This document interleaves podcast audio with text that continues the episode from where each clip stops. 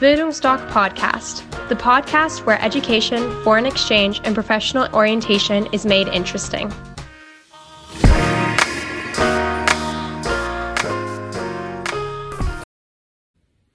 Hi, ich bin Mathilda und ich war mit Bildungsdoc für zehn Monate in Kanada. Und heute würde ich gerne mal auf eure Frage kurz antworten, was ihr euch denn unter eurem Zimmer im Ausland vorstellen könnt. Also erstmal ganz klar, äh, ihr könnt nicht unglaublich viel erwarten, eine ganze Etage für euch oder ein Riesenzimmer für euch oder ein eigenes Bad, weil ihr natürlich mit in dem Haus wohnt und es, das bedeutet nicht, dass eure Familie zwangsläufig super wohlhabend ist und euch hier so unglaublich viel Platz zur Verfügung stellen kann. Was ihr aber auf jeden Fall habt, ist äh, ein Zimmer, ein Rückzugsort. Also ihr müsst es euch nicht mit irgendjemandem aus der Familie teilen. Was sein kann, ist, dass ihr ein Zimmer gemeinsam mit eurem Gastschüler habt, also mit eurem Gastgeschwisterkind. Zum Beispiel hatte ich eine Gastschwester aus Belgien. Wir hatten getrennte Zimmer, aber es kann natürlich immer vorkommen, dass ihr euch ein Zimmer teilt.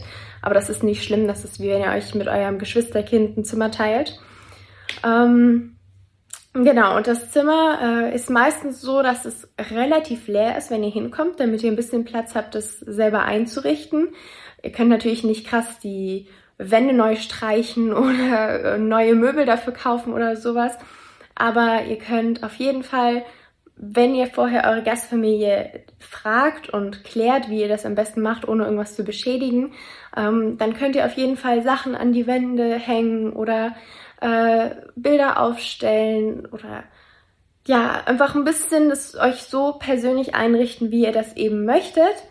Ähm, wichtig ist natürlich, wie, wie, ich gesagt habe, dass ihr nichts beschädigt, sodass auch die Leute, die nach euch kommen, noch äh, ein schönes Zimmer vorfinden und dass ihr euer Zimmer auch immer sauber haltet. Also das ist, glaube ich, für jede Gastfamilie wichtig, wenn ihr dort seid, dass ihr euch um euren Raum kümmert, auch wenn es euer eigener Raum ist. Und das ist auch eigentlich schon alles. Also ja, es ist euer Rückzugsort, wie ich gesagt habe. Ihr sollt euch da wohlfühlen für ein ganzes Jahr beziehungsweise zehn Monate. Also ähm, ja, gestaltet es ruhig ein bisschen so, wie ihr es euch wünscht, wie ihr euch dort wohlfühlt.